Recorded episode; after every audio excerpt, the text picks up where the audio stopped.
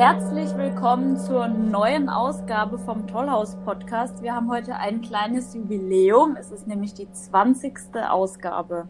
Ja, für diese Ausgabe haben wir uns aufgeteilt und zwar gab es ein Live-Konzert im Tollhaus. Matthias war vor Ort und ich habe mich im Livestream dazu geschaltet. Zum Schluss hat Matthias mit einigen Konzertagenturen gesprochen, wie es denn da gerade aussieht mit Organisation etc. und was es auch für Probleme gibt.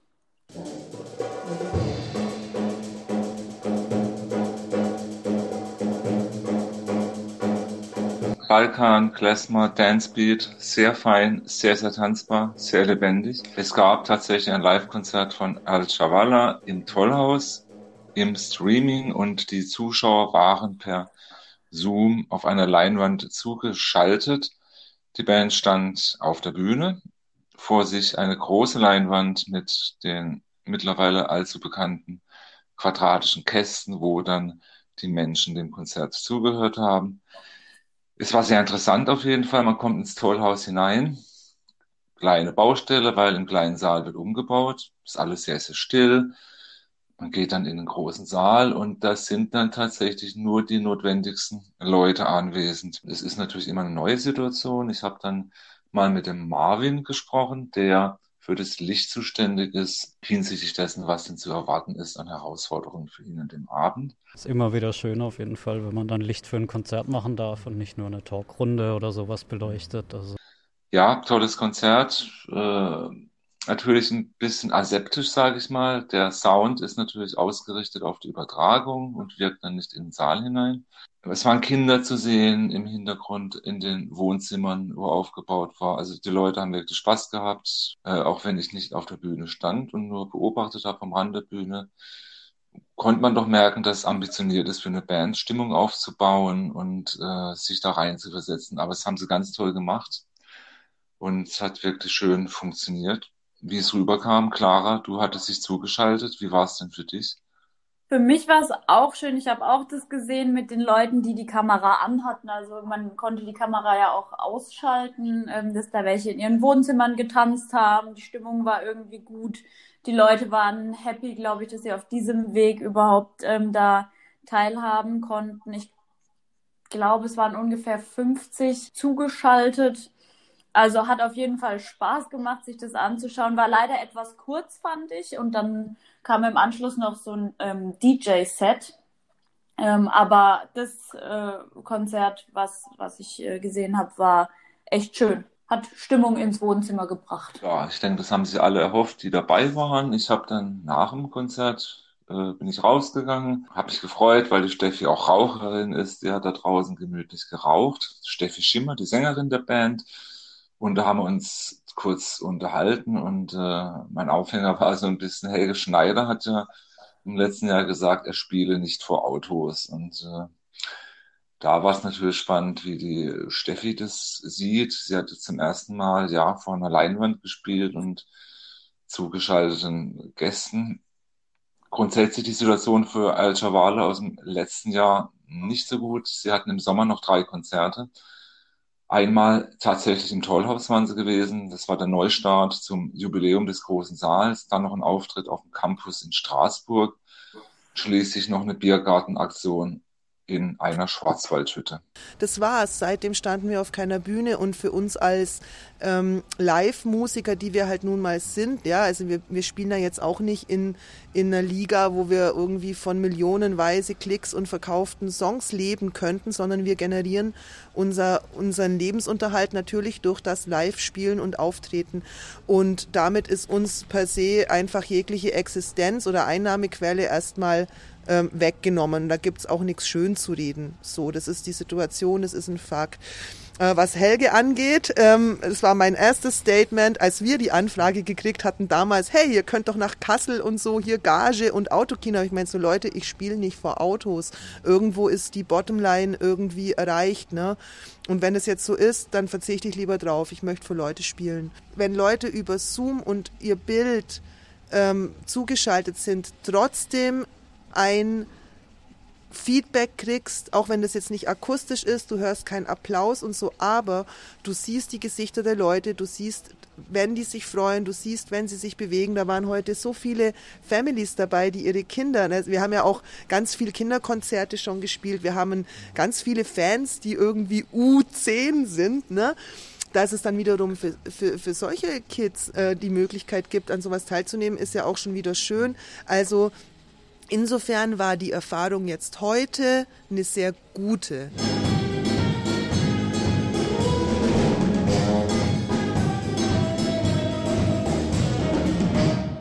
Ja, und die Stimmung war dann relativ gelöst. Bin dann ein bisschen rumgegangen. Wie war es auch für die Leute vom Tollhaus? die technisch alles gestemmt haben. Janis und Viktor, die hinter der Bühne gesessen waren und für die, für den Ton und die Videoregie zuständig waren. Äh, ja, Frage natürlich, ob es stressiger ist als ein Live-Konzert. Also aktuell ist das Streaming noch sehr viel stressiger, ähm, weil man sich über viele Sachen Gedanken machen muss. Signale, die irgendwo herkommen und woanders nicht landen dürfen, weil es sonst irgendwelche Rückkopplungen gibt oder doppelte Tonschleifen. Ähm, aber das und das Live-Geschehen, das hat eben einfach Routine.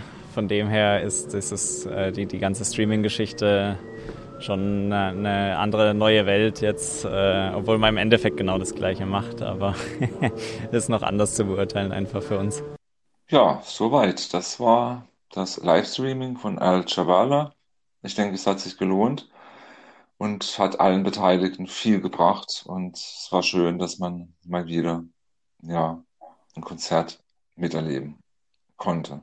Matthias, du hast mit einigen Konzertagenturen oder auch Künstleragenturen gesprochen, die ja als Vermittler zwischen Künstler und Veranstalter, wie eben zum Beispiel dem Tollhaus, dienen, sich um die Organisation etc. kümmern. Wie sieht es denn da aus? Ja, Clara, ich habe mit äh, vier Künstleragenturen gesprochen, mit denen das Tollhaus zusammenarbeitet. Die Stimmung bei allen lässt sich mit nüchtern heiterem Fatalismus vielleicht ganz gut beschreiben. So lässt auch äh, vieles, was zum Beispiel Gerhard Winterle von der Berliner Agentur Rampensau, die unter anderem mit Horst Evers und Desiree Nick äh, zusammenarbeitet, stellvertretend für alle interpretieren. Also bis Ostern kam, kam er und seine Mitarbeiter auf 300 abgesagte Auftritte seit äh, Beginn von Corona und äh, gingen die Termine allgemein völlig den Bach runter, was wahrscheinlich bis in den Herbst auch so weitergehen werde, wie er gesagt hat. Äh, und wie er sich in der Branche umgehört hat, äh, begannen Veranstalter bereits damit, September und auch schon die Oktobertermine abzusagen. Auch bemerkenswert, dass er meint, dass das Verhalten von Veranstaltern manchmal doch durchaus enttäuschend war in den letzten Monaten.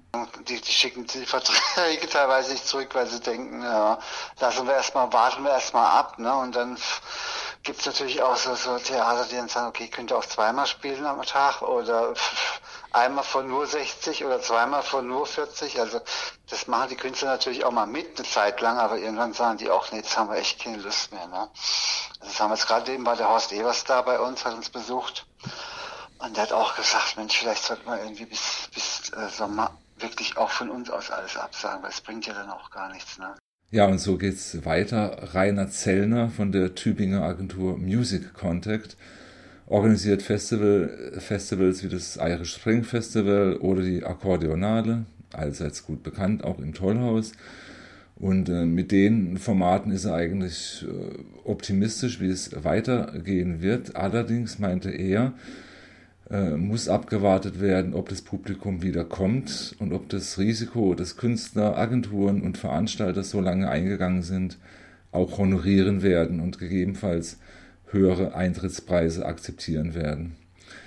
Schwierig äh, wird es hierbei laut äh, Zellner vielleicht für neue Dinge, mit denen das Publikum nicht so vertraut ist, oder bei Avantgarde-Projekten. Und ebenso fraglich sei, wie es wirtschaftlich weitergehe. Spätestens nach den Wahlen im Oktober werde man sehen, so hat er gesagt, dass nirgendwo eine Gelddruckmaschine stand und das alles werde bezahlt werden müssen. Und das mache es für eine Kultur, die, wie in den vergangenen Monaten festgestellt werden musste, als nicht systemrelevant gilt, nicht einfacher. Ich habe ihn dann gefragt, seine Agentur ist ja in Tübingen, ob denn Modellprojekte wie eben in Tübingen oder jetzt jüngst in Berlin weiterhelfen könnten. Das ist eine super Idee. Ich meine, wir haben ja hier in Tübingen äh, fürs Einkaufen ein ähnliches Modell äh, mit, den, mit den Tests, die hier in Tübingen stattfinden. Vorher darf man überhaupt nicht in die Stadt einkaufen. Äh, das ist eine Krücke, äh, denke ich mal, die auch nur subventionierte Leute leisten können.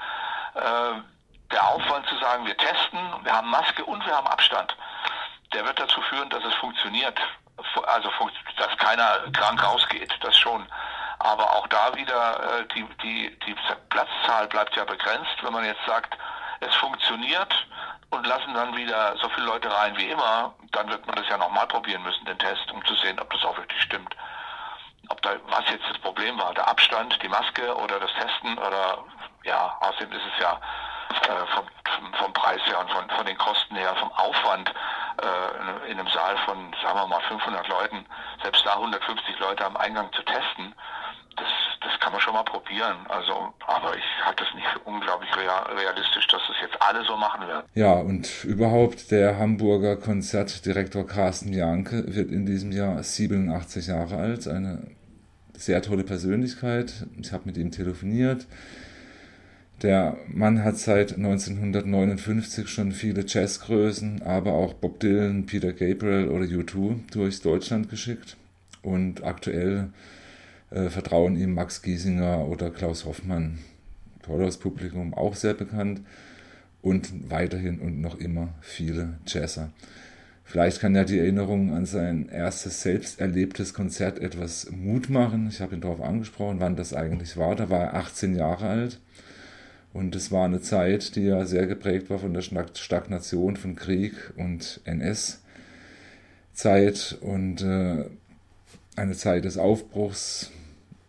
Ob da vielleicht eine Analogie hergestellt werden könnte zu der jetzigen Zeit, wo wir auch einen Bruch erlebt haben, wenngleich, Gott sei Dank, Gottlob, längst und längst nicht so dramatisch wie damals. Ja, es, es gibt doch nichts Besseres als ein Live-Konzert, deswegen äh, bringen auch die ganzen Streaming-Konzerte im Endeffekt nichts. Soweit die Sicht und die Situation bei den Konzert- und Künstleragenturen. Das war die 20. Ausgabe vom Tollhaus Podcast. In der nächsten Folge wird es noch weitergehen mit den Agenturen, unter anderem mit O-Tönen von Heiko Jaas. Bis dahin, am Mikrofon waren Clara Müller-Wirth und Matthias Dreisigacker.